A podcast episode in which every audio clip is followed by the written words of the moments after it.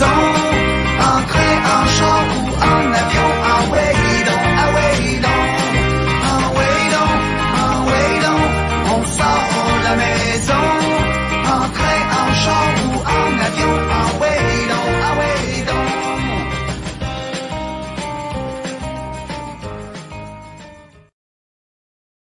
Ah ouais donc, ah ouais donc, le podcast Les buts remplis qui a pris sa pause des étoiles avant la pause des étoiles. Salut mon Ben, comment ça va? Ça va très bien. Écoute, euh, complètement ressourcé. euh. Ça a fait euh, du bien de prendre deux, deux petites semaines plus tranquilles, mais là, on est de retour en force. Puis, quel, Ben beau- ouais. quel beau week-end de balle hein, avec le- la pause du match des étoiles. Plein de choses intéressantes qui se déroulent en fin de semaine. Exact. Moi, je suis, je je suis surtout content de te retrouver, là, mon petit 45 minutes, une heure de bonheur avec toi à chaque semaine. Donc, ça me fait plaisir de, de te, te retrouver. Euh, comme tu l'as dit, là, on a une émission quand même assez chargée. Là. Évidemment, c'est le repêchage aussi en ce moment. On surveille ça. Euh, la pause du match des étoiles. On va parler de ce qui s'est passé dans la première euh, moitié de saison, puis aussi un peu nos souvenirs euh, des, des matchs des étoiles. Donc, euh, toi, Ben, pause du match des étoiles, c'est c'est- ça- ça- c'est relié à quoi pour toi? Mais c'est sûr que le concours euh, des circuits, c'est toujours euh, très populaire, très spectaculaire. Euh, en plus, cette année, ça va être au Colorado où la balle voyage en masse. Donc, ça va être intéressant à suivre. Mais moi, je te dis, puis tu sais, je parle de week-end, là, puis là, je le sais qu'on est lundi, là, tu sais, OK? Mais euh, moi, la pause du match des étoiles, là, c'est un des moments que, que je savoure le plus à cause du repêchage. Moi, le repêchage, là, ça me fait triper euh, toute l'année. Euh, je suis les, les jeunes Québécois, entre autres, qui euh, risquent d'être admissibles au repêchage. Donc, je suis toujours fébrile là, à l'idée de, de savoir si, évidemment, en première ronde, comme qui avait eu lieu dimanche, euh, évidemment, on s'attend pas euh, souvent à des Québécois, là, à part euh, Philippe Aumont à l'époque. Ouais, ouais. Mais pour les euh, pour la, la ronde du mardi, la, la journée de mardi, là, qui est les rondes 11 à 20 cette année, j'ai bien hâte de voir euh, s'il y a des Québécois qui vont sortir. Puis, euh, tu sais, le repêchage de la- du baseball majeur, c'est tellement compliqué. C'est pas comme c'est pas comme dans la Ligue nationale de hockey où c'est que les meilleurs sortent en premier. Puis la NFL, c'est c'est pas mal ça aussi. Mais il y a tout un jeu de négociation là, dans le repêchage du baseball majeur. Euh, des, euh, des montants attribués à, chacun des rangs, des, euh, il y a un budget à respecter, il y a des négociations avant le draft avec les joueurs. Même pendant le draft, ça se peut que les joueurs se fassent appeler et disent euh, Hey, euh, on a une offre de 125 000 pour toi, on est en 18e ronde, tu signes-tu si on t'offre 125 000 Parce qu'il faut savoir, c'est que les jeunes ont toujours la, por- la- la possibilité d'aller à l'université, par exemple. tu sais. Puis, ça se peut des fois qu'ils refusent. en- Bref, c'est un peu compliqué. Puis là, je me disais, ça prendrait un invité cette semaine qui pourrait nous expliquer ça, qu'il l'a vécu et tout. Euh, tu sais, soit qui a été au repêchage, qui a accepté l'offre, qui a refusé une offre. Puis là, je me suis dit, mais tabarouette, des fois, la solution est plus proche qu'on pense. Alors, on va inviter Osoué Pelé, notre collaborateur régulier. Salut, boys. Salut Josué. Yes. Osoué, Osoué Pelé qui a été repêché deux fois. La première fois en 2005 par les Nationals de Washington, donc les euh, anciens, euh, les nouveaux expos, ou appelons-le euh, comme on les veut. Puis après, l'année d'après, en 2006, si je me trompe pas, par les Pirates de Pittsburgh. C'est bien ça? Exactement. Comment tu avais vécu ça? Euh, Raconte-moi. Moi, je veux que tu, euh, tu, tu, tu le sais, là, je tripe sur, euh, sur le repêchage. J'essaie d'en savoir le plus possible. J'aimerais savoir comment tu avais vécu ces deux différents drafts-là. C'était quoi ton mindset? Tu avais quel âge? Pourquoi tu as refusé le, premier? Qu'est-ce qui s'est passé? Ben, premièrement, j'ai ma- première année, c'est avec, avec les Nationals. Écoute, j'avais 17 ans. Puis, ça avait été une année vraiment là, euh, que du nouveau pour moi parce que j'étais à ABC. Puis, c'était la première fois de ma vie qu'il y avait des scouts qui, venaient euh, complètement me parler. Là, ils me donnaient des feuilles à remplir. Euh, J'avais des scouts qui venaient nous voir tout le temps. On avait d'autres joueurs qui étaient très bons aussi dans notre équipe. On avait Philippe Alexandre Aliquet, puis Alexandre Perriard, qui ces années-là, là, lançait des balles à 92, 93 000 à à 17 ans. Donc, on avait beaucoup de scouts à nos matchs. Alors, le, le, le je m'attendais à être pêché. Tu sais, moi, moi, mes années, il y avait 50 rondes, donc on avait vraiment beaucoup plus de, de rondes que, que, de nos jours. Et euh, bon, la, la, journée du draft, euh, écoute, je, je m'attendais à être pêché là, euh, selon ce que les scouts disaient et tout, entre, entre 20 et 30 à peu près. Là, tu sais, j'étais dans le milieu là, du, du peloton. Mais là, cette Puis... première année-là, là, aux Zoé, là, étant donné que c'était les Nationals, j'imagine qu'il y avait encore du staff des expos de Montréal qui étaient là. C'est qui qui venait de voir? Y avait-tu euh, un Denis Boucher à l'époque ou c'était qui le. le... Ben, ben, exactement. Denis Boucher, c'était notre, euh, notre euh, entraîneur de lanceur avec l'ABC, mais Denis m'a jamais parlé de l'année par rapport au draft. Mais moi, ce que j'ai pas pensé, c'est que Denis me voyait jouer à tous les jours. Il me voyait pratiquer à tous les jours. Donc, moi, je m'attendais à ce que ce soit une équipe. Là. Écoute, j'avais plein d'équipes qui me parlaient et tout. Puis finalement, et quand mon nom est sorti, Denis m'a appelé, puis euh, écoute, on trouvait ça très drôle parce que lui, euh, il m'aidait en fait à, à, à, remplir les documents, il m'aidait à remplir euh, les documents pour les autres équipes parce que je connaissais pas ça du tout. Puis en plus, c'était en anglais. Mon anglais n'était pas nécessairement très bon. Donc, euh, ça avait été tellement le fun. En plus, que c'était les expos, les expos venaient de partir. Donc, j'ai été repêché par les expos, mais uh-huh. ce n'était plus les expos depuis quelques mois. Alors, écoute, ça a été, ça a été super le fun. Écoute, je me rappelle, là, ils m'avaient envoyé une casquette. Euh, J'avais parlé à l'équipe, mais euh, malheureusement, euh, pas, j'ai pas signé. J'ai pas, j'ai pas voulu parce que pour plusieurs raisons, et ça, ça va me faire plaisir de l'expliquer. J'avais 17 ans, je parlais pas très bien anglais encore. J'étais encore avec l'équipe nationale. Euh, je voulais aller vivre un petit peu de baseball aux États-Unis. Donc, je voulais, là, euh, de un, apprendre l'anglais. Je le sais que lorsque tu arrives dans les mineurs, là, j'ai déjà entendu parler des mineurs par euh, des amis avec qui je m'entraînais. Tu sais, un exemple, Jonathan Marlowe était déjà dans les mineurs dans le temps. Puis il me parlait beaucoup des mineurs. Euh, Bérubé aussi était des mineurs. Il me parlait. Steven était là aussi. Donc, euh, pour moi, c'était très important d'apprendre la langue et euh, de vivre un petit peu aux États-Unis là, avant de me lancer euh, là-dedans. Fait que euh, j'ai accepté aucune offre. En fait, j'ai dit à Denis, Denis, regarde, je, je, je sais pas c'est quoi l'offre que vous allez me faire, mais, mais je la veux pas. Je, je, je, ne suis pas prêt. Là, je savais que j'allais pas avoir un million de dollars en 25e ronde non plus. Donc, euh, j'ai décidé d'aller au, d'aller au collège. Et, euh, après Toi, tu avais, déjà, euh, déjà une bourse d'études pour aller au collège. Absolument, j'avais une bourse complète, là, un full ride qu'on appelle. Donc, j'avais absolument rien à payer lorsque j'ai signé avec Seminole State College. Ça, Donc, j'ai à Oklahoma. C'est la même école que Eric Gagné a été, qu'Abraham Taureau a été. On est, on est tous du même moule là, à Seminole. Le Taureau, c'était. OK, c'est Seminole.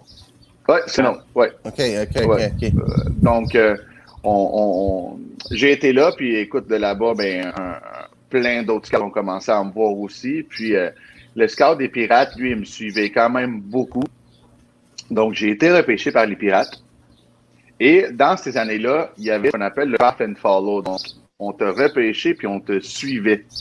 Écoute, on avait, je pense, comme 50 semaines pour pouvoir te signer. Tandis que maintenant, je pense qu'on a juste trois mois, là, je pense, pour, pour, euh, pour signer. Ah, même, même pas, je pense. Même pas, je pense ça. C'est rapide. Ouais, je pense ouais. que c'est, ouais, c'est très, je pense que c'est huit semaines. euh, Je pense que c'est deux mois, là, maintenant. Donc, euh, les, les, les, les recruteurs, ils pouvaient prendre des joueurs puis vraiment attendre comme deux semaines avant le draft de l'année d'après. Donc, pour voir ton évolution. Donc, tu sais, euh, les, joueurs de la, repêchés après, mettons, la 25e, 30e ronde, c'était souvent de des, des, draft and follow. Jonathan Marlowe, c'était ça aussi, c'était un draft and follow. Donc, euh, euh, j'ai été drafté. Euh, le recruteur. Puis ça, c'est très drôle. Moi, je m'attendais pas à être drafté cette année-là, puis je voulais aller à Seminole pendant les deux ans, puis j'avais dit à tout le monde que je voulais pas signer. Je suis en train de changer les freins. Des, le dépisteur des Pirates, c'était-tu... Euh, il y avait un Québécois, Olechuk, je pense, qui était avec les Pirates. non, non, lui, il était plus là. Non, non, il est là, mais ça n'a ça, ça, ça aucune importance parce que moi, j'ai été à Oklahoma, je n'étais pas au Québec. Ouais. Alors, je me faisais voir par un recruteur de l'Oklahoma. OK. Qui est très drôle. Aujourd'hui, il travaille avec Denis Boucher, les Yankees. Donc, le monde, le monde est très petit. Ouais, parce que Denis, quand on était avec l'équipe canadienne, il, euh, il m'a parlé de lui, puis on, on s'est salué, en tout cas. Alors, euh, lorsque Ils vont peut-être se consulter puis ils vont te repêcher cette année. Je pense, je pense- je pense qu'ils vont se faire mettre dehors s'ils font ça. donc, euh, donc ça, on a, euh, lui, il m'a repêché, puis euh, il me l'a très bien dit, écoute, j'adore comment tu joues, etc., etc. Et euh, j'ai joué ma deuxième saison à Seminole. Euh, donc, quand ma saison a fini, lui, il a voulu me signer, mais euh, écoute, j'avais une saison tellement incroyable. Euh, je m'attendais à retourner au draft. Je savais que j'allais retourner euh, au draft et euh, on a commencé à se parler. Écoute, on a parlé pendant à peu près deux, trois jours là, de, de négociation. Et écoute, j'ai eu un montant à, à quoi je m'attendais zéro. Dans, dans ce temps-là, en, en 2007, c'est, ça, ça valait euh, un choix de cinquième, sixième ronde. Tout dépendant là, de, de, de, de où tu le mettais à peu près. Là, dans les années d'avant, euh, le, le- le- le montant d'argent que j'avais eu, il, il valait à peu près un cinquième, sixième ronde. C'était Dans ma tête, c'était... euh, euh, j'avais aucun doute que, que, que c'était le bon montant parce que c'est là que je m'attendais à repêché. Je m'attendais à repêché entre 7e puis mettons euh, 17e là, tu sais. J'avais à peu près ce range, on- range-là. on veut, on veut un chiffre, Pelé. là. On veut un 10 chiffre. dollars. j'avais eu, euh, j'avais eu 175 000 dans, dans, dans ces années-là, ce qui était quand même beaucoup là, pour, euh, pour comme Ben je dis, là, pour un, pour un slot comme ça. Euh, Mhm. Donc, euh, c'est drôle parce que pendant le draft cette année-là, je m'attendais pas à être repêché. J'étais en train de changer les freins euh, de la voiture à mon frère. J'étais avec lui dans le garage, puis ma mère euh, elle sort d'en haut, puis elle dit Ah, tu viens d'être repêché. Moi, quoi? Tu viens d'être repêché par qui? Par qui ça J'ai été repêché par les pirates? Comme si. Qui ça? Puis là, ben, j'ai reçu un appel justement là, du, du recruteur. Et il m'a un petit peu expliqué qu'il me regardait depuis le début de l'année. euh, donc, il m'a suivi l'année d'après. Écoute, il est venu à quasiment tous mes matchs. Puis, euh, puis ça a été un moment super lorsqu'on a signé euh, et tout. Donc, tu sais, le, le, le a vraiment beaucoup changé depuis ce temps-là. Et euh, c'est beaucoup plus c'est beaucoup plus complexe. Avant, il n'y avait vraiment pas de, de, de, de limite pour les équipes. Donc, je me rappelle ma deuxième année avec les Pirates, on avait cinq gars qui avaient eu un million avec les Pirates. C'est des gars draftés, euh, repêchés en 30e ronde, en, en 42e ronde, je me rappelle, mon, mon, mon roommate, là, Dodson, il avait eu 1.1 en 44e ronde. C'était un gars du, Wow. du high school. Donc, euh, tu vois que tout a changé, là, parce que c'était trop facile pour les équipes qui avaient plus d'argent. Une équipe comme les Yankees ou les Red Sox, là, Mhm. ils pouvaient prendre des, des, des gars en sixième ronde qui étaient supposés d'être pris en première puis les payer 2 millions pareil. là. Euh, Même il devait, avoir, euh, il devait avoir place à des jeux de négociation dans le sens que, euh, tu sais, c'est ça qui arrive avec le repêchage, c'est qu'avant le draft, puis même pendant le draft, les équipes, des fois, parlent aux joueurs ou aux agents, tu sais. Fait que peut-être que les Yankees, euh, tu sais, pouvaient faire, par exemple, OK, toi, euh, dis à toutes les équipes que c'est sûr que tu, tu euh, signes pas avec personne. Puis genre, euh, nous autres, on va te prendre juste en septième ronde, puis on va te donner tel montant d'argent. tu sais. Il, y a des, il devait y avoir des combines qui, qui se faisaient, mais tu sais, globalement... L'a fait souvent dans la, à la JMQ, ça. Ah ouais. oui, avec des joueurs. Ah non, je viendrai pas au Québec. Finalement, les remparts le signaient puis ils jouaient, tu sais. Puis il donne des nobles. Et là, oui, j'étais en... Mais, Mais euh, moi, je me dissocie de tout ce qui vient de se dire dans la dernière minute pour être poursuivi. non, mais c'est certain que... sp- spéculation, c'est certain que, que les équipes, euh, ils doivent là, jouer un petit peu aux échecs là, pendant le repêchage. Même hier, on l'a la première ronde. C'est pas nécessairement les joueurs qui étaient supposés d'être sortis au- au- aussi vite parce que chaque équipe a, un- a une stratégie, puis chaque équipe a un budget aussi à respecter. Ouais. Fait que peut-être que peut-être qu'en en donnant moins à des gars qui étaient supposés justement d'en avoir, tu peux en sauver un peu plus pour plus tard. Donc, euh, comme je vous dis, là, il y y a beaucoup qui rentrent en ligne de compte. Et ça permet aussi à, à des bons joueurs de retourner à, à- à l'école, tu sais, parce que les joueurs là, qui peut-être s'attendaient à avoir un million ou deux millions, puis qui sortent de l'école secondaire, puis finalement, les équipes leur seulement 775 000 ou, euh, ou euh, 500 000. Donc, les joueurs décident d'aller à l'école, euh, au, au collège, là, dans les D1, puis sortir trois ans plus tard pour beaucoup plus. Donc, euh, je pense que c'est une belle façon aussi de, de protéger un petit peu les écoles, qui, qui, qui vont chercher des joueurs, qui, qui font leur devoir en train d'aller voir des joueurs. Puis, tu arrives au mois de juillet, là, puis tu t'es fait enlever tes joueurs comme ça. C'est- Je trouve ça des fois dommage pour les, pour les collèges qui font, qui font leur devoir, mais encore une fois, ça fait partie de la game. Et, et on peut constater aussi de moins en moins de joueurs de l'école secondaire qui se font repêcher en première ronde. Là tu vois que c'est beaucoup plus de gars de hier, il y en a eu beaucoup. Hier, il y en a eu beaucoup. Ça m'a vraiment étonné. mais euh, tu l'as expliqué euh, aux joueurs. Puis un gars comme Marcelo Meyer, qui était supposé euh, de sortir premier, en tout cas dans les mock drafts, il a glissé jusqu'à quatrième par les Red Sox. Puis probablement, ça, il y a eu un, truc d'argent là-dedans.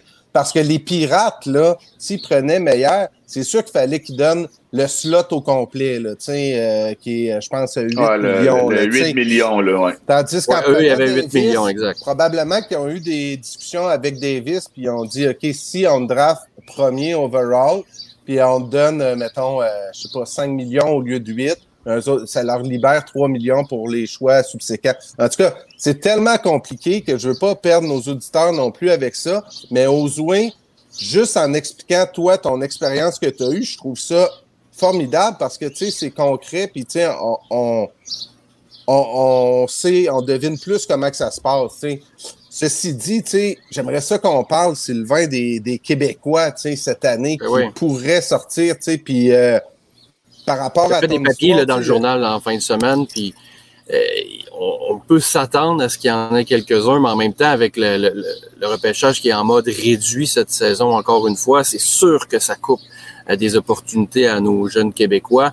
Euh, toi, qui t'entends pourrait peut-être être repêché euh, dans les ben, aujourd'hui ou demain?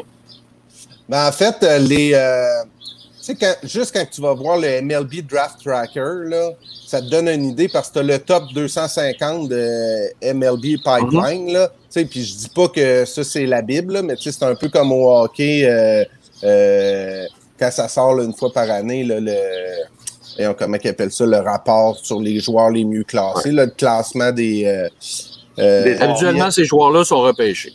Ben oui, habituellement. Puis Eric Serentola, qui euh, lui est né au Québec, c'est un gars originaire de, la, région de Laval, mais lui, il est déménagé quand il avait 7-8 ans à Oakville, en Ontario.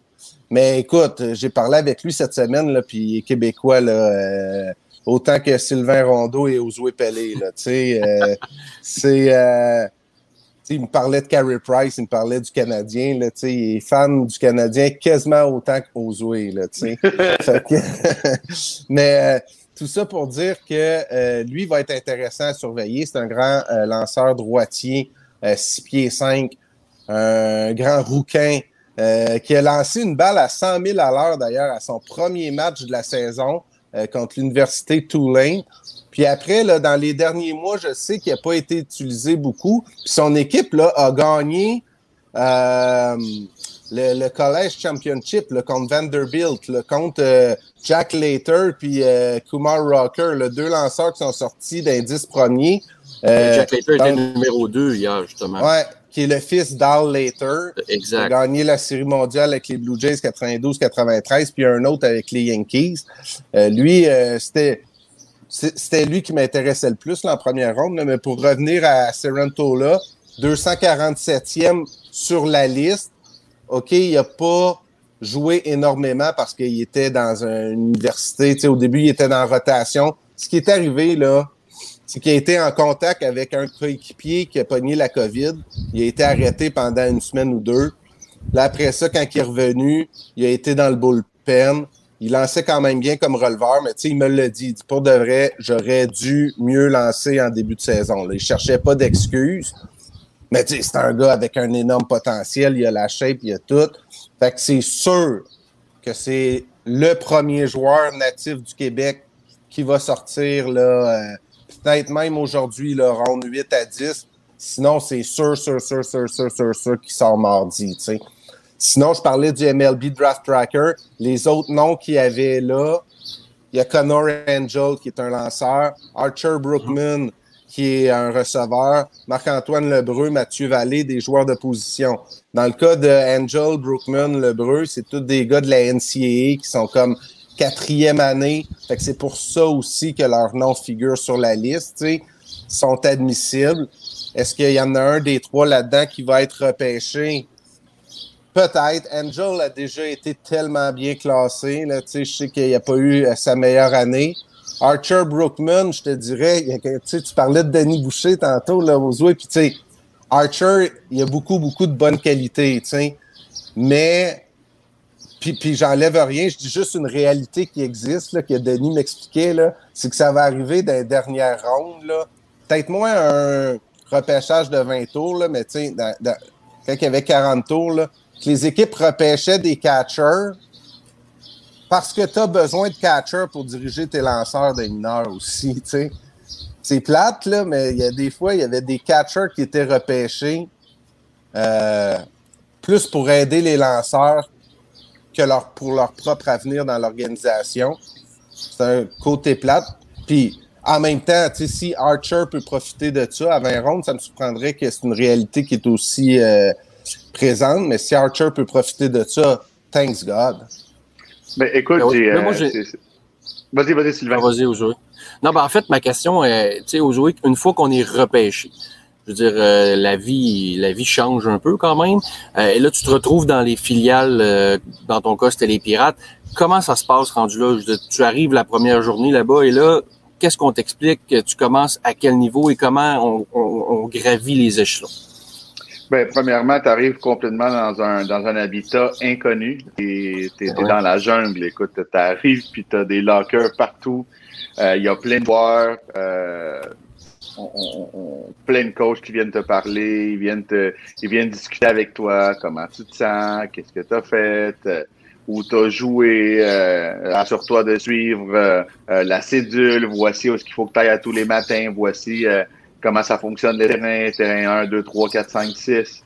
Alors, tu as, beaucoup d'informations dans les 3-4 premiers jours là, qui viennent de gauche à droite, là, euh, vraiment un peu partout. Tu essaies de, de, de, coller à quelqu'un que peut-être que tu connais dans l'équipe ou quelqu'un contre qui tu as joué, avec qui là, tu, peux, euh, tu peux parler un peu puis, euh, puis suivre parce que, comme je te dirais, là, c'est c'est vraiment un petit peu la jungle, surtout lorsque tu arrives d'être repêché, parce que c'est plein de monde aussi qui sont nouveaux. Là c'est plein de monde qui viennent de signer et, euh, et tu commences à t'habituer. C'est très difficile, je te dirais, la première année, l'adaptation. Euh, c'est tout est complètement nouveau. Euh, tu, repars à zéro. Oui, tu as été repêché. Oui, tu as eu une bonne signature, mais je te dirais que tu arrives pas mal au même niveau que tout le monde là, lorsque tu arrives au, au, site d'entraînement d'équipe. Puis, tu sais, Ben, tantôt, là, tu parlais de que des fois, il repêchait des catchers, des catchers juste parce que parce qu'il en faut. Là.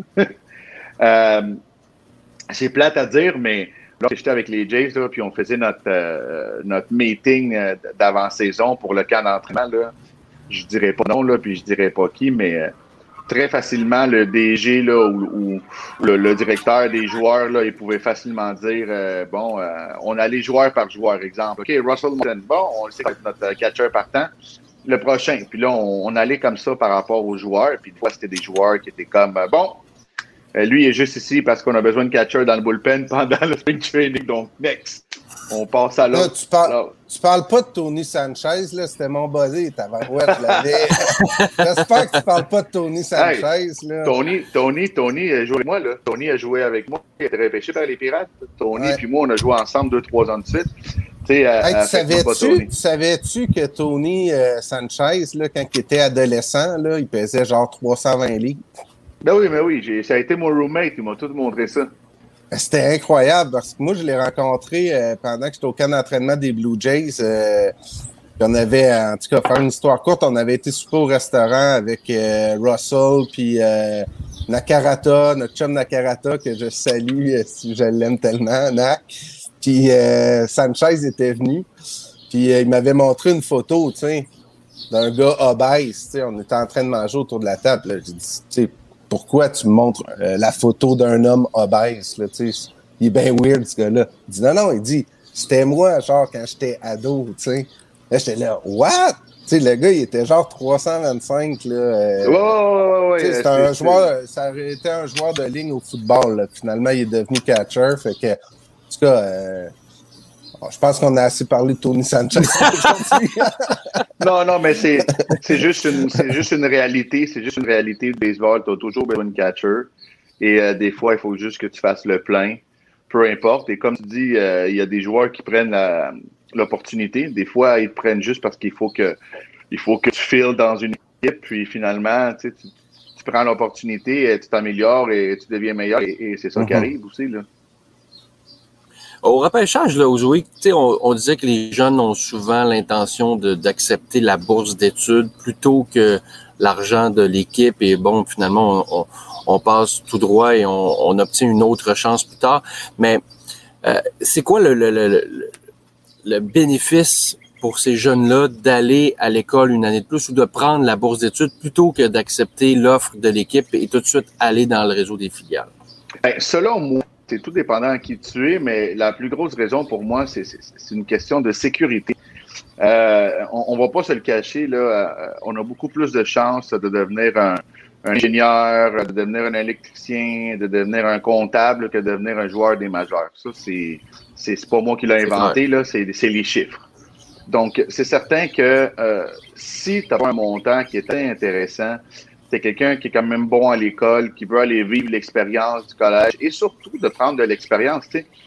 Euh, moi, Sylvain, je ne vais pas te mentir là, que si euh, peut-être que si Denis Boucher m'avait offert un million, peut-être que j'aurais dit oui, mais à part ça, là, je me sentais tellement trop jeune et pas prêt à, me lancer justement dans la jungle que je te parlais tantôt. Je n'avais pas les outils pour, pour ça. C'est, c'est ça que j'ai trouvé un petit peu difficile pour les gars de, qui sortent de l'école secondaire de se faire repêcher et signer. Tu pouvais voir la différence de, de, maturité, surtout entre un jeune de 17-18 ans et un jeune de 21-22 ans. Là, c'est, euh, la différence, elle est quand même très grande à cet âge-là. Lorsque tu arrives à, à 26, 27, 28 ans, comparé à un gars de 31, tu, tu ne la vois pas du ben tout.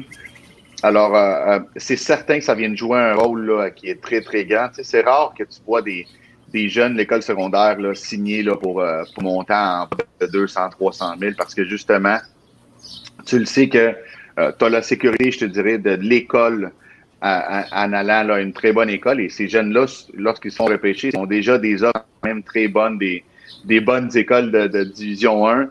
Donc, pour moi, là, j'ai toujours compris et, et, et, pour moi, ça a été toujours un, un, un, no doubt, là, on peut dire ça comme ça, d'aller à l'école en premier.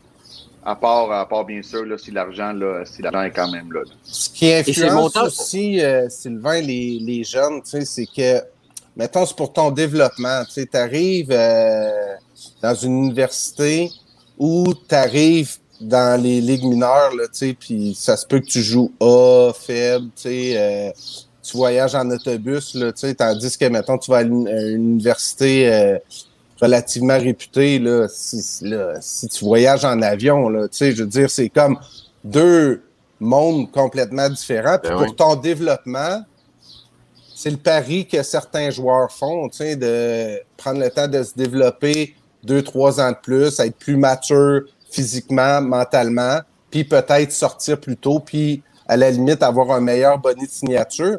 Mais même si tu as un bonnet de signature similaire, là, euh, deux, trois ans plus tard, la voie de l'université est pas mauvaise dans le sens que ça te fait des maudites belles années que tu as vécues, tu as bien développé, puis une fois que tu arrives dans le réseau euh, des mineurs, euh, tu es encore plus prêt à faire face à la musique, mais l'envers de ça, c'est que tu es encore plus t'es quand même, puis Josué, là, interromps-moi si j'ai tort, là, mais t'es plus. Tu si t'arrives à 21 ans, t'es quand même plus près de la sortie que si t'arrives à 18 ans, tu je veux dire, tu vas avoir, euh, surtout maintenant, avec les 40 équipes de moins, tu euh, c'est pas pour rien, qu'il y a moins de, euh, de rondes, au repêchage. C'est parce que là, les organisations sont assez full, là. Ils pourraient plus repêcher 40 joueurs chaque par année parce qu'il y, a moins d'équipes. Puis ben, il y a eu deux repêchages en un là, aussi, fait qu'ils n'ont pas eu le temps de voir tous les espoirs qui étaient à l'intérieur même de l'organisation. Et, pour moi, c'est, euh, en parlant un peu tantôt au jouet, là, ce montant d'argent-là, c'est boni. je veux dire, c'est un jeune du secondaire qui sort du secondaire se voit offrir des, des millions de dollars. Je veux dire, mais ultimement, peut-être que ce jeune-là n'est pas prêt à faire le saut dans la jungle dont tu parles. Et oui, OK, tu ramasses un certain montant d'argent, mais ultimement, si t'es pas prêt, t'as pas la maturité qu'il faut, tu vas pas passer au travers. Et est-ce qu'on risque de gaspiller des talents? Parce que c'est clair qu'il y a eu des talents gaspillés en, raison de ça. Ben, c'est certain. Écoute, les équipes, euh, je pense qu'il y a beaucoup d'équipes. En tout cas, je vais parler pour quelques équipes dont j'ai joué et avec les équipes avec qui j'ai travaillé. Euh, les équipes se dotent maintenant de, de toutes des ressources pour justement aider ces jeunes-là. Parce que euh, dans mon temps, là, lorsque j'avais été repêché, on n'avait aucune aide. Donc, on, on, t'apprenait pas exactement la nutrition, on disait pas exactement qu'est-ce qui était bon à manger, qu'est-ce qui était moins bon, comment agir aussi en personne, comment respecter, parce que euh, une chose qu'on oublie, là, et c'est pour ça aussi que je parlerai pas juste de l'école, mais je vais aussi parler de, la famille à la maison. Tu sais, si t'es jamais sorti de vous, si t'as jamais fait ton propre lavage, si t'as jamais euh, euh, vécu tout seul, t'as toujours eu besoin de papa, maman, là, ben, tu signes, tu t'en vas justement, comme je te parle tantôt, dans la jungle t'as aucune idée comment survivre et toi, ça vient frapper très fort, même si t'es le gars, le, Ben meilleur joueur au monde au baseball. Exact. Ta famille te manque, tes amis, tu sais pas trop comment agir, t'as beaucoup d'argent aussi, fait que tu commences à manger et acheter n'importe quoi. Ça peut devenir très difficile. Parce que quand euh, t'es allé à l'école, au moins, tu as vécu avec des roommates, t'as dû faire ton lavage, t'avais des responsabilités, il fallait que tu mettes une alarme, il fallait que tu te fasses des nouveaux amis, tu sais. Tout, tout ce qui est acquis quand tu arrives chez vous, mais au moins là, tu as été transféré un petit peu, tu sais, ça a été plus doux, euh, la transition entre, bon, je suis à la maison et je suis dans un, dans un, euh, dans un nouvel environnement. Donc, euh, c'est certain que pour les joueurs de, l'école secondaire, c'est un petit peu plus difficile. Mais encore une fois, sais, je peux t'en nommer d'autres là que ça a été super facile. Tu vois un gars comme Alex Rodriguez que ça n'a même pas pris trois mois puis il était majeur, mais là, lui, côté baseball, il était juste trop fort. Mais Ouais, on c'est voit très rarement, on le voit très, très, très rarement des, des Bryce Harper de ce monde, de Stephen, ben même pas Strasburg, c'est un gars de collège. Des gars comme ça qui deviennent trop forts jeunes, tu t'en vois pas beaucoup, là. T'en vois vraiment pas beaucoup. Donc, c'est certain que pour les équipes, peut-être que ça devient un peu plus euh, facile là, de drafter, de repêcher des joueurs de, de- du programme collégial. Quand tu as moins de doutes sur le terrain, là, c'est drôle à dire, là, mais tu t'ennuies un petit peu moins de ta famille, puis tu t'en sacs un peu plus de pas savoir comment faire cuire ton spaghetti, là, tu sais. Exactement. Tout va, tout va bien. Pour de vrai, c'est mais- là la- pour ça. Fait que c'est comme une spirale qui embarque, tu sais. euh, T'as pas le doute qui est installé, fait que tout, tout, tout ce qui est plus difficile, tu le vois pas, ça, ça va bien euh, sur le terrain. Ouais. Ben, regarde, je, je- je vais donner un exemple très euh, concret. Regardons Sidney Crosby. Alors qu'il a été repêché, Mario Lemieux l'a fait vivre chez lui pendant 4 ans. Et, et- et non parce qu'il avait peur que Sidney ne devienne pas un très bon joueur. Il sait que la transition n'est pas facile alors que tu as 17-18 ans. Donc, il a fait attention à lui. Il savait très bien qu'est-ce qu'il avait sous la main. Puis, euh, je pense que Mario est très content là, euh, à ce jour d'avoir euh, d'avoir fait ça avec Sidney. Là, après deux, trois Coupes Stanley, là, je pense qu'il il, il est très content de ça. Donc, c'est certain que c'est très important de bien entourer un jeune, là, puis tu sais, le sortir de chez lui comme ça, c'est euh, c'est c'est pas facile, les gars, à, à- à vivre. Oh, ben-. Hey, excusez les gars, j'ai euh, j'ai un scoop. J'ai un scoop. Non, Vas-y. j'ai deux- J'avais deux petits points euh, sur mon euh, sur mon papier, puis je veux pas euh, parce que j'ai de l'information quand même exclusive. J'ai fait aller mes contacts cette semaine pour le repêchage. On parlait tout à l'heure des Québécois qui pourraient sortir. J'ai deux noms que je dis pas que c'est sûr qu'ils vont sortir, mais il y a un nom, entre autres, que je le sais, de source sûre, qui est sur au moins deux boards euh, d'équipe du baseball professionnel. C'est un jeune, il s'appelle Alexis Gravel. C'est le petit-fils de Michel Bergeron, Burry. Euh, c'est tout un joueur. Euh, donc, Alexis Gravel, que, que, j'ai cette information-là. Je dis pas qu'il va sortir, là, ça se peut qu'il soit, je sais pas, 400e sur le board d'une telle équipe. Puis finalement, en 18, 19e, 20e ronde, il y a des joueurs qui étaient sur le board entre 350 et 400 qui sont pas encore sortis. Là. Mais je le sais qu'il est sur le board de deux équipes. Il y a un autre joueur, au ça, ça va te faire sourire, parce qu'il joue euh, euh, actuellement pour garder la forme avec le Big Bill de Quaticook. Euh, Anthony Quirion, qui a 23 ans. Lui, euh, j'ai des sources qui me disent qu'il est sur le board euh, d'au moins une équipe. Donc, c'était mes scoops du jour. Ce sera à suivre euh, certainement dans la journée de mardi. Là, c'est sûr que ces deux gars-là sortent pas d'indice première ronde. Mais euh, Mais là, tu soulèves une question, Ben, parce que je suis convaincu qu'il y a certaines personnes qui nous regardent, qui se disent comment un jeune qui sort du secondaire peut être pêché et comment un jeune de 23 ans peut être pêché. Ben, en fait, le jeune de, de 17 ans, c'est juste que il, il, il, a été vu par un dépisteur ici, puis euh, il a joué avec l'ABC. On l'a vu avec Antoine Jean, on l'a vu avec Jean-Christophe Masson, entre autres. Euh, tandis qu'un joueur de 23 ans. Là, je parle du Big Bill de Quaticook, là, mais ça, c'est juste parce qu'il garde la forme. Là. En fait, euh, Anthony Quirion s'est surtout fait euh, valoir euh, parce qu'il a été dans la NCAA avec l'Université Lamar au Texas.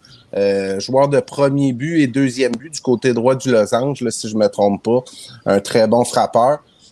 Puis, tu sais, ça, c'est un, un, bel exemple aussi, euh, exemple Gravel puis Kyrion. Tu sais, c'est quoi leur leverage pendant le, le repêchage, là? Tu sais, pour de vrai, Kyrion, là, ça se peut qu'il se fasse appeler, genre, pendant la 18e, 19e ronde, il y a une équipe qui lui dit, OK, on serait sur le point de te repêcher, mais on va te donner 5000 pièces comme bonne signature, tu sais. Tu signes-tu, tu sais. Ça se peut que ce soit ça parce que Anthony est rendu plus vieux, euh, il n'y a plus. Il y a plus de leverage. Il n'y a plus de marge de manœuvre. Il n'y a plus de marge de manœuvre. C'est ça, tu sais. Tandis Alexis, lui, il peut se permettre d'être un peu plus gourmand. Puis c'est ça qui est arrivé avec euh, Jean-Christophe. Puis tu sais, moi, je peux dire les chiffres, tu sais, même si. Euh... Non, j'irai pas là parce que c'est personnel, ces affaires-là, hein, Osway. Mais euh, je peux dire que euh, Jean-Christophe était en position de force, parce qu'il était, c'était 26e tour par les Blue Jays. Euh, mais il était tout jeune, il avait 16 ans. Fait que lui, il avait, avait une bourse pour aller euh, euh, dans un établissement scolaire. Puis finalement, ben, disons que ça, ça c'était plus, c'était d'un six chiffres là, puis euh, c'était pas 125 000 là. Ça, je peux, je peux vous le dire. Puis, mais tu sais, c'est ça. Il y a, mais allez voir. C'est un gars de Québec. Ben, je le sais exactement le montant qu'il y a eu, mais allez voir sur Internet. C'est un gars de Québec. Ça fait. bon, ben, messieurs, en tout cas, on, on, va suivre ça dans les aujourd'hui et demain, puis euh, peut-être que la semaine prochaine, ben, on recevra un des Québécois qui aura été repêché. Ça serait peut-être une, une bonne idée pour la semaine prochaine. En attendant, on a la pause du match des étoiles. Et là, messieurs, j'aimerais ça savoir Qu'est-ce qui a marqué, qu'est-ce qui a retenu votre attention dans cette première moitié de saison? Zoé, je te laisse commencer. Ben, premièrement, moi, c'est sûr que c'est le, le Spider-Gate, le, substance euh, collante là, pour les lanceurs. C'est certain que pour moi, ça a été, là, euh, ça a été le, moment le plus, euh, Écoute, depuis que, que, je, que je connais le baseball, là, depuis les 4-5 ans que, je me rappelle mes derniers souvenirs du baseball, j'ai jamais été aussi outré par rapport au baseball majeur de carrément juste mettre un règlement en plein milieu de la saison pour X ou Y raison, là, enlever une substance et ci et ça. Et on s'en était parlé un petit peu, les gars, il y a quelques semaines que je trouvais ça déplorable parce que tu peux pas juste enlever quelque chose comme ça. Tu dois juste peut-être... Euh, accepter une ou deux substances ou euh, mettre, euh, mettre des, des compagnies là, à l'œuvre pour en faire une que tout le monde puisse utiliser parce que on voit ce que ça fait. Ça, ça, fait du monde vraiment pas content. Il y a même des frappeurs qui sont pas contents parce qu'ils savent que la balle va aller un petit peu partout puis ça peut glisser. Donc, je trouve ça très dommage, sais, déjà qu'on qu'on dirait qu'à chaque 3-4 ans, il y a tout le temps un, un, un, élément déclencheur dans le baseball qui fait là, que, qu'on, se fait regarder de tout croche là, par les autres équipes puis euh, par, les autres sports aussi. Tu sais, j'ai des amis qui connaissent pas tant le baseball, puis à chaque fois qu'ils m'en parlent, ils sont comme Ah ouais, il y a encore un problème, il y a encore ci, ça. Fait que je pense que notre ami là, Manfred là, n'est, n'est pas, n'est pas les, la personne la, la, plus aimée en ce moment là, dans, dans les majeurs. Donc pour moi, là, ça ça va, ça va affecter le baseball et, j'espère que, que, ça va changer bientôt. C'est un classique. Un, peu un, élément, c'est surtout que c'est un élément un peu provocateur. Là. Je comme tu dis, tu instaures un règlement en plein milieu de la saison. Dernière saison avant une renégociation de la convention collective. Je veux dire, ça va faire des flamèches éventuellement, tout ça. Là. Imaginez, les gars, si on avait enlevé la ligne rouge après, la, après le match numéro 22 euh, dans NHL, en plein milieu de la saison. Et les gars, savez-vous quoi? On enlève la rouge. On peut maintenant avoir des passes de deux lignes. Tu sais, Ça marche pas, les gars. Là. C'est, tu peux pas faire ça. Tu peux pas, euh, tu peux pas accepter ça. Et, et euh, vous voyez ce qui arrive là, dans le baseball majeur. Je trouve que euh, on n'est pas dans la même longueur d'onde de ce côté-là, là, du côté de Manfred. Donc, je pense que ça va faire beaucoup de flamèches, là, comme tu dis, Sylvain. après la saison, là, ça, ça, va, ça va aller fort.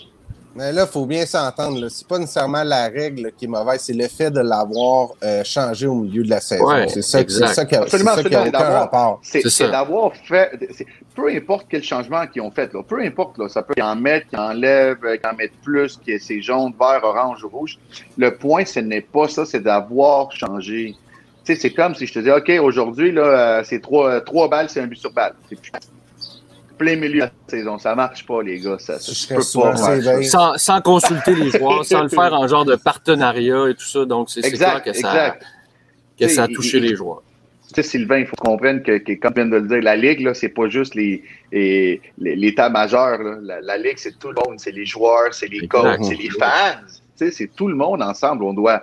On, tu sais, on- on- la game existe parce que tout le monde aime voir ça, parce que les joueurs aiment ça, parce que les entraîneurs aiment ça. Si tu enlèves le plaisir à un ou l'autre, mais ça va créer des flamèches. Donc, euh, euh, pour moi, là, ça n'a aucun sens.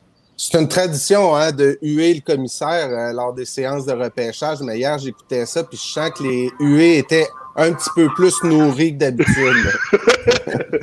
Fait que, euh, voilà pour à moi. chaque fois qu'il arrivait. Ouh. Toi, Ben, ton moment de la première moitié de saison? Ben, mon moment, en fait, euh, ce que je retiens du moitié, euh, de la première moitié, c'est euh, Vladimir Guerrero. Tu sais, je veux dire, c'est incroyable le début de saison qu'il y a eu. Là, tu sais, je veux dire, c'est surtout l'évolution par rapport à l'année dernière. Tu sais, la saison morte qu'il y a eu, tu sais, c'était comme, OK, on constate qu'il a perdu du poids, mais tu sais, comment que ça va se répercuter au quotidien. Puis il est incroyable, tu sais. C'est sûr que de manière spectaculaire, tu sais, il fait des bombes, puis tu sais, ça, euh, c'est super intéressant, mais tu sais, c'est juste dans son intelligence au bâton, tu sais, euh, comment qu'il euh, va chercher les buts sur balle ou s'élance pas sur des euh, mauvais lancers, euh, puis son énergie, tu sais, tu... C'est incroyable, là. C'est un enfant encore, là. Mais c'est pas un enfant, là, mais tu sais, je veux dire, il est vraiment, vraiment très jeune. Il s'amuse. On le voit là, Il a qu'il y a de la steppé passion. up. puis, Mais Écoute, euh, fait je pourrais, euh, je pourrais coacher avec mon équipe à Charlebourg parce qu'il a moins de 22 ans, fait qu'il pourrait jouer dans mon équipe. Exact. ça, Juste te le dire à quel point il est en train de ce qu'il fait. Puis tu sais, pour, pour rajouter à ce que tu dis, Ben, pour que, pour que nos- le, le monde qui nous écoute comprenne, là, quand tu parles d'intelligence, là, ce gars-là est en train de frapper en haut de 300, ce qui est dans le baseball majeur, ce que tu vois presque plus, sans courir vite. Donc, il n'a pas de coup sûr à l'avant-champ. Donc, il frappe la balle partout. Il frappe la balle au champ opposé, il frappe la balle dans mon champ. Si tu vois la défensive contre Vlad, là, tout le monde est, tout le monde est droit parce qu'il frappe la balle avec puissance des, des- deux côtés du, de- de- du terrain. Donc, euh, ce qu'il est en train de faire, les gars, c'est vraiment, mais vraiment pas facile. Et ça prend beaucoup d'expérience, ça prend beaucoup d'intelligence, ça prend beaucoup de une approche incroyable lorsque tu vas au bâton. Et comme tu dis, Ben, il ne pas avec le lancer. Il prend ses buts sur balle. Donc, il comprend qu'il ne va pas se faire affronter à toutes les fois. Donc, il est pas anxieux, donc il ne va pas chercher la balle un peu partout. Il sait très bien qu'il est très bien aussi protégé avec Springer puis Teoscar en arrière. Donc, Ben oui. ça aussi, là, ça fait partie euh, euh, du, du jeune Vladimir qui, écoutez, les gars, là, s'il fait ça à cet âge-là, les gars, là, j'ai pas hâte de voir ce qu'il va faire à 5 ans. Là.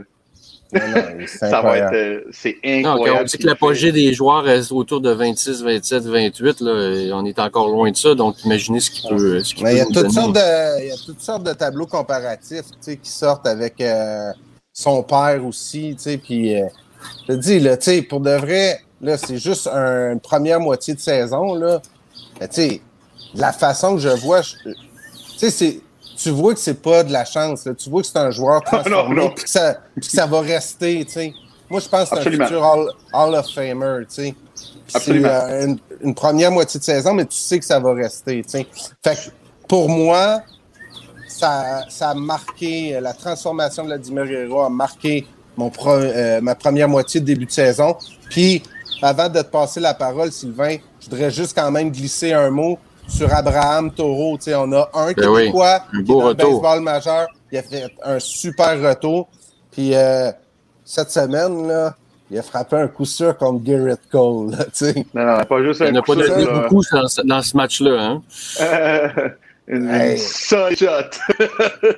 oui. Contre Garrett Cole. Non, mais non, je pense que tu te trompes, Ozoué.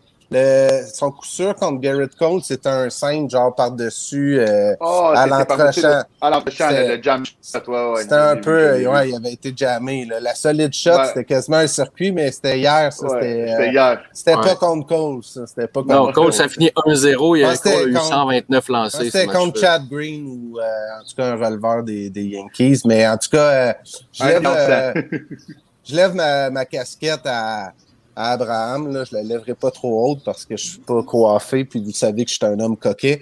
Mais, euh... je, lève, ma casquette parce que c'est pas facile, mentalement, là, ce qu'il a réussi à faire, là, de retourner dans le 3, de reprendre confiance, de revenir, puis, puis de saisir sa chance comme il, le fait là. Euh, chapeau pour de vrai, euh, c'est incroyable. Je pense que Abraham mériterait qu'on parle peut-être un peu plus de lui au Québec là, actuellement. Absolument. absolument. Je suis 100% d'accord. Moi, moi, les boys, je vous résume la première moitié de saison en un nom, Shohei Otani. Euh, écoutez, je sais même pas ce qu'il est pas capable de faire parce que euh, il peut jouer dans le champ, il peut lancer, il peut frapper. Écoutez, les gars, il est rendu à 33 circuits au match des étoiles, il 70 paraît, points produits. Il paraît oui, qu'il pas ben. si fort euh, sur le barbecue. Tu, sais, tu dis, ce qu'il n'est pas capable de faire. Là, il paraît qu'au barbecue, il y a de la misère. bon, ben, ça, on va enquêter là-dessus. Mais en tout cas, sur un terrain de baseball, c'est incroyable. Donc, 33 circuits. Et les gars, il y a trois triples. Quatre, euh, trois ou quatre triples là, chez Otani, c'est incroyable. Puis en plus, ben, il il est 4-1 au monticule, moyenne en dessous de 4, euh, moyenne de, de, de, retrait au bâton supérieure à 10 par 9 manches lancées. Écoutez, je sais pas ce que vous en pensez, là, mais c'est du jamais vu là, dans le baseball majeur, un joueur de ce niveau-là, euh, aussi performant à tous les niveaux. Et là, où il va arriver au match des étoiles, où il va lancer et frapper dans le même match. Ça non plus, c'est à moins que tu sois un lanceur qui que le match des étoiles soit dans, dans un stade du, de la Ligue nationale, là, mais je veux dire, frapper à ce niveau-là comme premier ou deuxième frappeur, moi, euh, moi c'est du jamais vu. C'est absolument incroyable ce qu'il réussit à faire. Ben, c'est ça que je trouve intéressant dans le cas de Tani pour le match des étoiles, parce que, tu sais, oui, c'est une grande vedette, oui, il est renommé euh, partout en Amérique du Nord, mais honnêtement, je te dirais que parce qu'il évolue à Los Angeles, du côté Est, euh, dans notre fuseau horaire, c'est sûr que les amateurs de baseball le connaissent, le vénèrent, puis le respectent au plus haut point, mais le match des étoiles, mettons que euh, nous fait capoter là, au concours de coup de circuit, là, je pense qu'il va aller atteindre un public un peu plus large encore. Tu sais, le grand public qui s'intéresse pas nécessairement, là, à, qui se lèvera pas à 10h30 le soir pour voir Los Angeles euh, jouer dans l'Ouest, là, mais ils vont, ils, vont, ils vont voir au moins des images là, de ces fameux coups de circuit au Coors Field. Puis, euh, tu sais, je pense que d'un prochain jour, là, Shohei Otani, là, il va avoir un, un, nouveau vent de folie autour de lui là, avec ce qu'il va faire euh, ce soir euh, au concours de petit circuit. Puis, Ozoué, mets, mets, ton chapeau d'analyste, là. Je veux dire, son élan, là. Comment il fait pour frapper au de circuit? Je sais pas fluide à la Ken Griffey, là. Ben, ben c'est la façon dont les, les, les joueurs euh, asiatiques là, utilisent leur, leur force. Euh, il, il, amène carrément tout son corps vers l'avant, mais ses mains, là, ses mains, pour, pour les jeunes qui nous écoutent, là, ses mains vont jamais avancer jusqu'à temps que la balle soit dans la zone de contact. Donc, même s'il est un petit peu hors euh, équilibre de temps en temps, un petit peu à la Ichiro, il est capable de garder ses mains en arrière. Puis, tu sais, c'est un bonhomme, là, c'est un, euh, c'est un, un, colosse, là, Shoyotani, ouais. les gars, là, il est grand, il est gros, il court vite, il, donc il met la puissance euh, sur la balle, là, euh, complètement incroyable. Et, et, et je, pour, pour les, les, personnes qui nous écoutent, là, juste pour qu'on ait une idée à quel point qu'on est en train de vivre euh, euh, en même temps que Otani, là, puis à quel point que c'est incroyable. Imaginez que Kerry Price, lui, il goal une game aujourd'hui, puis dans deux jours, il est puissant, puis il score deux buts puis la game d'après, il en score deux autres, puis la game d'après, il vient, puis c'est encore le goaler. Puis il fait un, un blanchissage. C'est à peu près ben ça ouais. qui arrive. Et, et, les gars, c'est pas juste un petit peu bon, là. Tu sais, euh, euh, j'écoutais John Smolt qui parlait un petit peu d'Otani, puis il comparait son, euh, son étoffe à peu près à celui de DeGrom. Ils sont capables de lancer 100 000 à l'heure. Euh, il y a une slider qui est dévastatrice, puis Otani, il y a ce que DeGrom n'a pas, c'est la, finger.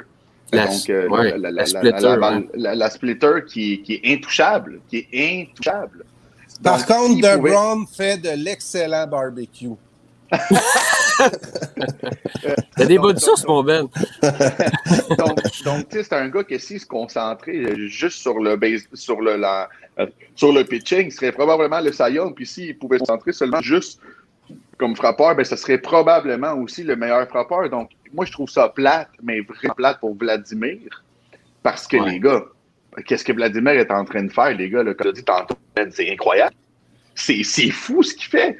Pas d'Otani, là. C'est c'est Vlad, il est MVP, mais sans Il est partout. Ouais. question. Non, non, c'est c'est numéro un, c'est tout le monde. C'est c'est un no doubt. Il n'y a personne dans les Mhm. majeures à part Otani qui va dire Ah, euh, ouais, euh, peut-être. Non, non, il n'y a personne dans l'américaine qui a des chiffres comme ça. Euh, et, et ce que je trouve dommage aussi, les gars, à- à- et, et je vais en finir là-dessus, c'est je peux pas croire que les deux meilleurs joueurs au monde, qui est Mike Trout et Otani, sont dans la même équipe et c'est une équipe qui s'en va nulle part encore Ah, ça, c'est ça, ne, ouais, ça, ne, pathétique. ça ne rentre pas dans ma tête. J'espère que le baseball va faire quelque chose ou que les Angels, parce que je trouverais ça plate en mots, te dit que, euh, que les Angels gaspillent ces joueurs-là. Ça me fait penser un petit peu là, à, à McDavid avec, euh, avec les Oilers, là, que c'est tellement le meilleur joueur de loin, puis ça s'en va nulle part, les gars. Là. Euh, je trouverais ça très plate parce que ce serait cool d'avoir ces deux joueurs-là dans l'Est, là, qu'on puisse les voir jouer à tous les soirs, là, à 7 heures le soir. Là. Ouais. Qu'on pas se Imaginez Otani une avec les. Yankees ou les Red Sox. Ça serait incroyable, Ouais, ça, ça serait incroyable. Ça, ça serait, ça, serait, ça serait incroyable. Mais Incroyable Trout, avec les Trout est encore blessé, là.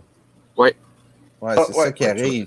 Ça explique un peu euh, pourquoi. Ouais, là? Tu sais que les Angels font pas si mais- bien cette Ouais, mais saison. même quand il était là au début de la Même saison, il il suivait pas le rythme des Aces et des Astros. absolument.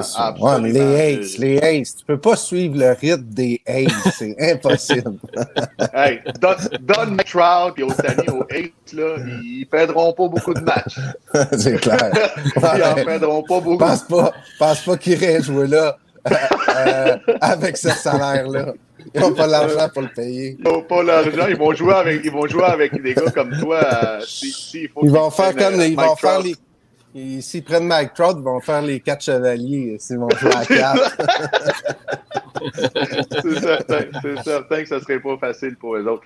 Non, mais c'est certain, les gars, que j'ai hâte, j'ai hâte que, que les Angels se mettent dans un mode un petit peu plus, euh, euh, je sais pas, là, euh, euh, winner ou plus, euh, ou plus en mode attaque, là, euh, parce que ça serait très dommage, comme je dis, là, qu'on perde ces, ces deux joueurs-là là, pour euh, je sais pas combien de temps là, que, que ça va continuer. Mais écoute, Otani est jeune, Trout, il y a encore beaucoup de baseball, là, du très bon baseball devant lui.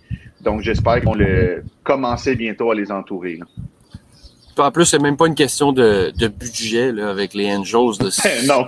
là, c'est des décisions baseball qui sont euh, peut-être euh, peut-être difficiles, puis finalement, on, on récolte pas. Là, tu sais, on est allé chercher Anthony Randon, mais il te donne pas le même rendement qu'il te donnait avec les Nationals. Là, t'as Jared Walsh qui commence à... tu sais, Il a pris la place de Pujols, puis finalement, on l'a échangé, puis finalement, ça commence à rapporter. Mais je pense au niveau des lanceurs, à part Otani, là, ça, c'est, c'est, c'est, c'est, c'est difficile. C'est Hey, très difficile. euh, Sylvain, pour conclure le show Pitch and Catch Express, Yes.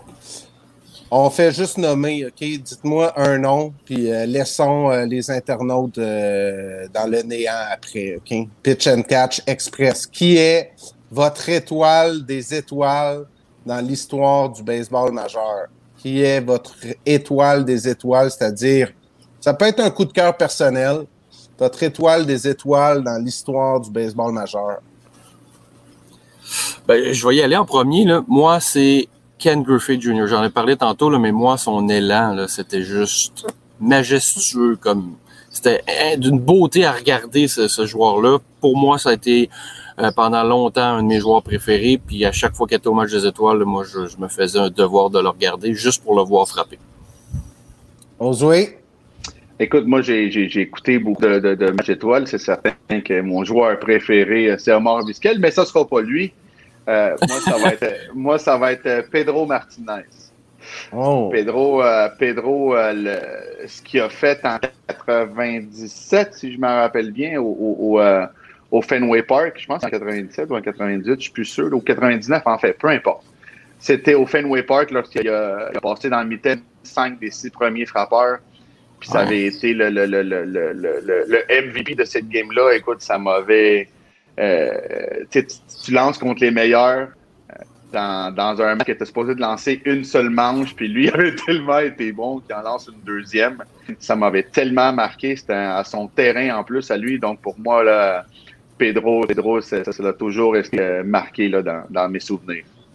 Je vais aussi verser dans la nostalgie, mais encore, euh, encore plus nostalgique. Je vais reculer encore de plusieurs autres années. Pour moi, l'étoile des étoiles pour son jeu sur le terrain, mais aussi euh, son sourire à l'extérieur.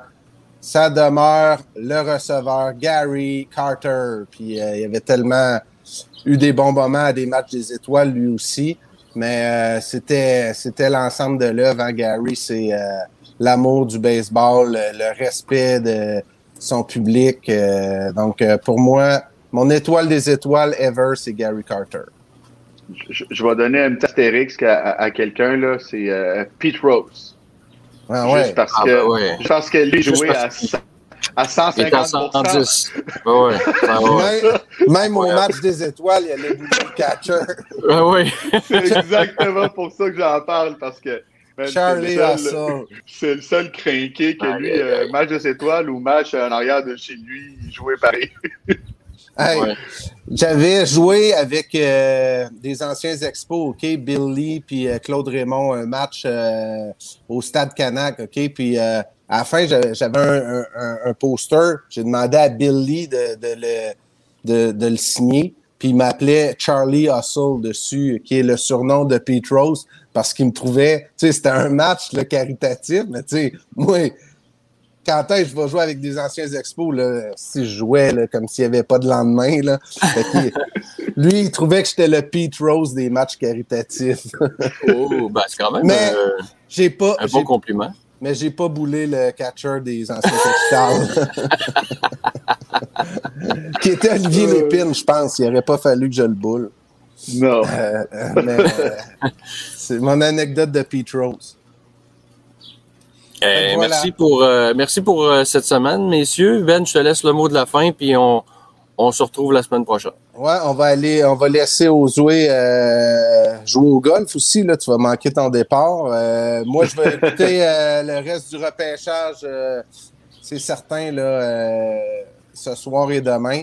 Euh, donc, surveillez Eric Serento là, puis euh, peut-être, je prédis peut-être un ou deux autres Québécois. Là, plus que ça, ça serait une année incroyable.